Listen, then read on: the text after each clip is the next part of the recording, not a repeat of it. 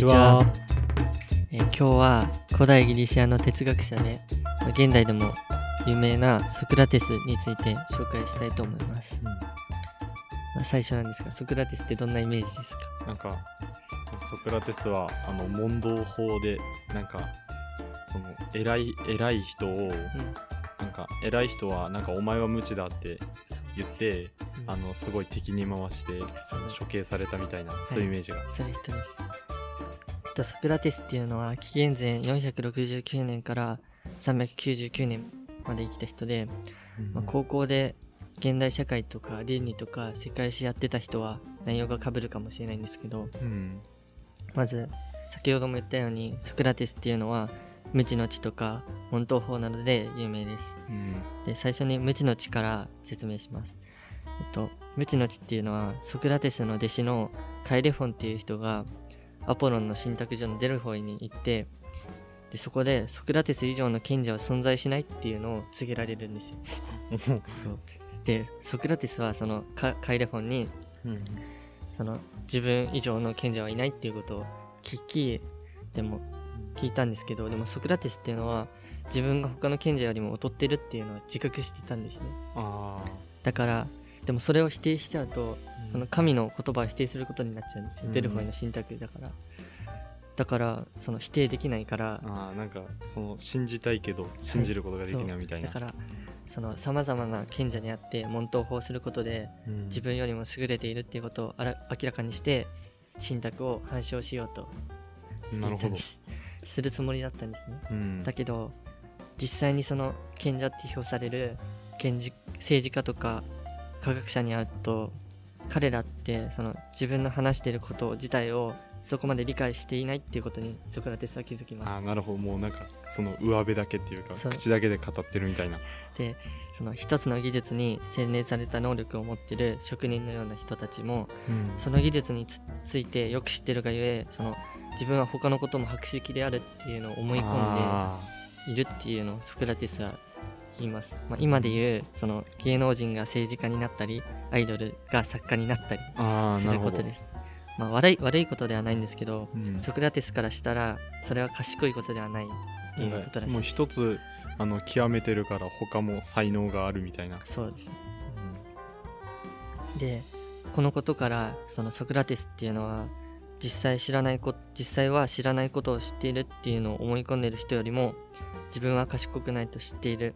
自分は何も知らないと自覚している。自分の方が賢く他の人より優れているっていう考えにたどり着きます、なるほど、まあ、要するにその相手に無知を自覚させてうん、真の知に至ろうと他の人を奮起したんあなるほど。あのもう自分はあのなんていうのその自分はな何も知らないってことを知ってるけど他の人は知らないから教えてあげようっていう。そう。いうこと。他の人の無知を自覚させてあげる、なるほど。でソクラテスは問答法をしながらその賢者たちの無知を指摘する旅に出ます。これだけ聞いたらソクラテスって嫌なやつって思うかもしれないんですけど、なんかもうあれその賢者って、まあ、ソフィスト。ソフィストです。ソフィストってあのいう人たちに、まあ、ソクラテスは問答法を仕掛けるっていうかですけどそのソフィストってあのその知恵を民衆にばらまいてその代わりにお金を巻き上げるっていう人だだったんだよね。あの道理に合わないことを言って相手をその騙して説得、うん。納得させて、なんかそれっぽいことだけ言ってって。まあ、有名な人だとプロタゴラス、うっていうん。まあ、世界史でもやるんですけど、見た見た見た。人間は万物の尺度であるっていうのを説いた人うん。がプロタゴラス。であと有名なのだとゴルギアスとかが有名ですそれは初耳。はい。ででそのさまざまな人を問答して正し正しくしていくうちに、うん。そのソクラテスがうざったく感じる人とかも出てきちゃうんです、まあどうしても。そらね。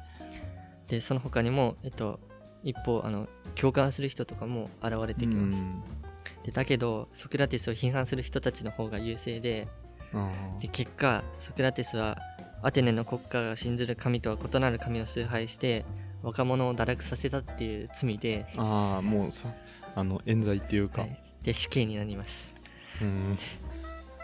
でもそのソクラテスの弟子はロあのアアリストテレスとあかーうん。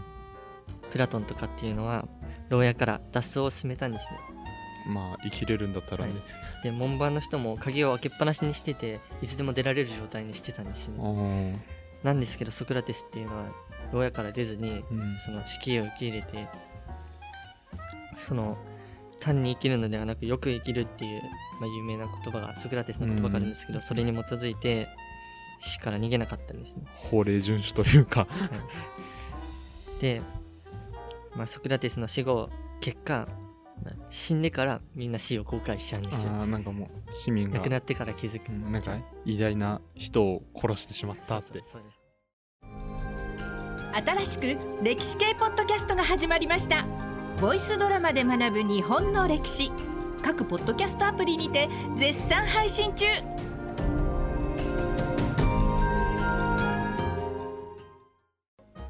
でソクラテスっていうのは、まあ、自分で記録を残さなかったんですうん。だから自分で書を書かなかったり、書いて口伝いで、はい。あの中国の孔子みたいな。そうそうですね。だからその弟子であるプラトンとかあのクセノフォンからうん。あの、まあ、プラトンだとソクラテスの弁明っていう本があってアリストファネスだと雲っていう書物からそのソクラテスについて知ることができます。で現在でもその有名な研究材料として使われてるんでその現在知られてることが異なる,、うん。異なることがあるかもしれないんですよ。今後見つかるかもしれません。はあなるほど。でここまでソクラテスが有名になったっていうことは、まあ、自身の資料深さもあるんですけど、うんプラトンとかアリストテレスとかその後世に出てくるうん。ソクラテスの弟子がまあ有名でかつ賢かったんで、うん。それでそれの影響もあってソクラテスがか彼らのの何死であるっていうことで有名になったっていう。あれねあのプラトンはあのイデアって考え、はい。あの思っててなんていうの？その自分たちが見てるものは全てあのそのな何かの像でなんかそのしあの本物？うん。その像を作ってる本物を見ることがその最終目標みたいな、はそうですね。で、まあ、プラトンはアカデミア学園っていうのを作って、うん。アリストテレスはリケイオン学園っていうのを作るんですよ。これは世界史でも。でも意外と世界史で出てくるんですけど、あんまみんなそこまでやってないんで覚えてないっていうか。覚えてないんで、うん。ここは重要なとこだと思います、合否を分けるみたいな。うんなるほど、まあ彼らはまた別の機会に紹介するかもしれないです。うん。でここまでがソクラテスの人生です。でここからまあソクラテスについて倫理の面から見ていきたいと思います、うん。まあ先ほども言ったんですけどソフィストうんっていう、あのである敵の詭弁家。口だけのやつね、詭弁家を批判してまあ詭弁家ってそのもともとソクラテスがその最も批判しててうん。道理に合わないことを言って騙してお金を取るっていううん、本当にソクラテスからしたら。うんまあ、クズ野郎っていうか、やろうって感じで。でも対してソクラテスっていうのはうん。そのお金をもらわないで相手に教えるんじゃなくて相手に問いかけてうん、で自分が無知であるっていうことを自覚させるあああのなんていうの？ソフィストとは反対のその自主的にあの考えてほしいみたいな。そうです。で、あのソフィストっていうのはお金をもらってたから、うん。まあ、結構お金がある人しか行けなかったんですけど、うん。ソクラテスっていうのは金を払わずに行けたので、まあ、その貧しい方から上級階層まで誰でもタダで聞くことができてうんだから、まあ、そういう資料深さもあって有名になったう。ん。でであの本人はすごいご貧しいというか極貧生活を送りながら教えてたみたいな。はい。じゃあこれでソクラテスについての説明を終わりにします。とあのなんか人物について意見がある方とか何な誰のについてやってほしいとかがあリクエストがあったら、えーぜひお願いします。ありがとうございありがとましたうございました。